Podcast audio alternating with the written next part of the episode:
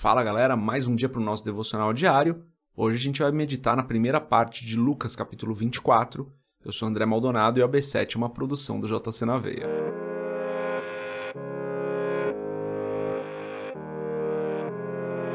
Lucas capítulo 24, a partir do versículo 1, diz o seguinte: No primeiro dia da semana, de manhã bem cedo, as mulheres tomaram as especiarias aromáticas que haviam preparado e foram ao sepulcro encontraram removida a pedra do sepulcro.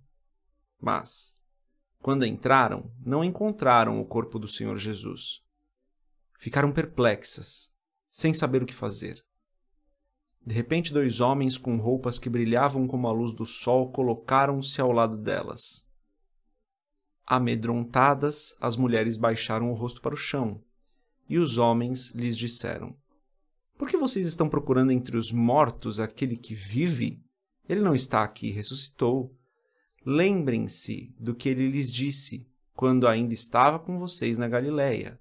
É necessário que o Filho do Homem seja entregue nas mãos de homens pecadores, seja crucificado e ressuscite no terceiro dia.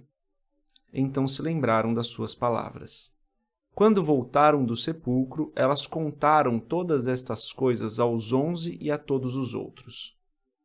As que contaram estas coisas aos apóstolos foram Maria Madalena, Joana e Maria, mãe de Tiago, e as outras que estavam com elas.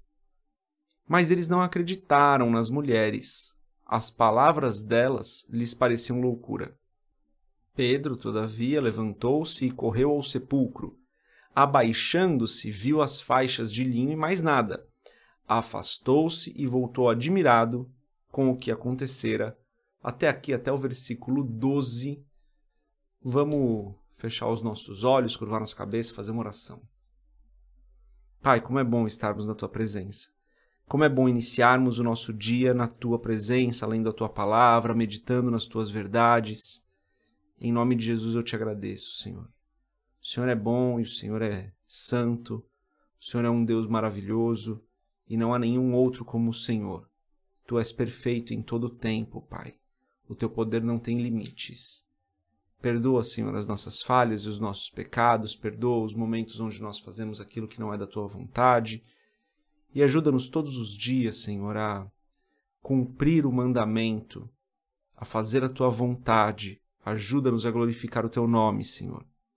Eu oro, Pai, em nome de Jesus, para que nós tenhamos consciência de que servimos um Deus vivo, de que o nosso Deus não está morto, de que o nosso Deus é um Deus presente nas nossas vidas.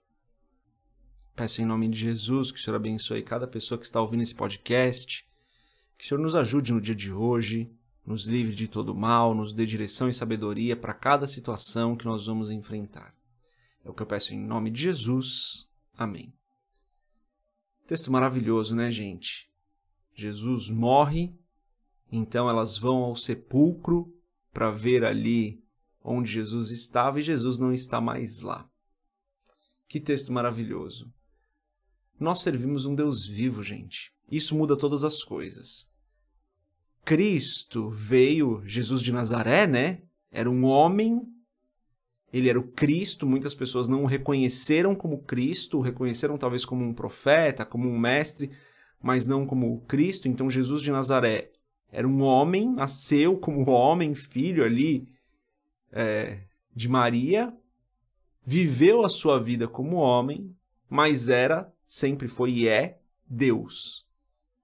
Para muitas pessoas, morreu como homem, morreu como um profeta morreria, morreu como um mestre morreria, como um sábio morreria. Mas essas mulheres testemunharam que ele não estava mais lá. E então o anjo diz: Olha, por que vocês procuram entre os mortos aquele que vive? O nosso Senhor vive. Ele não está morto. Ele não é um profeta que morreu, um mestre que morreu, um sábio que morreu e só deixou a sua sabedoria escrita. Não. Ele é um Deus que vive, ele é um Deus presente nas nossas vidas, ele é um Deus com quem nós podemos conversar, com quem nós podemos falar e ouvir a sua resposta. Ele é um Deus que até hoje toca os nossos corações através do Espírito Santo. Nosso Senhor não está morto, porque a frase, né? Por que procuram entre os mortos aquele que vive? Ele ressuscitou. O fato dele ter ressuscitado muda completamente todas as coisas. Enquanto outras religiões seguem sábios e profetas e pessoas que estão mortas, nós servimos um Deus vivo. Isso não tem igual, né? Servimos um Deus que nós podemos conhecer não só pela Sua palavra, mas de andar com Ele, de ouvir a Sua voz. Servimos um Deus pessoal, não servimos um Deus morto. Nós precisamos nos lembrar todos os dias, galera, de que Jesus vive, de que o Espírito Santo habita em nós, de que Deus é eterno.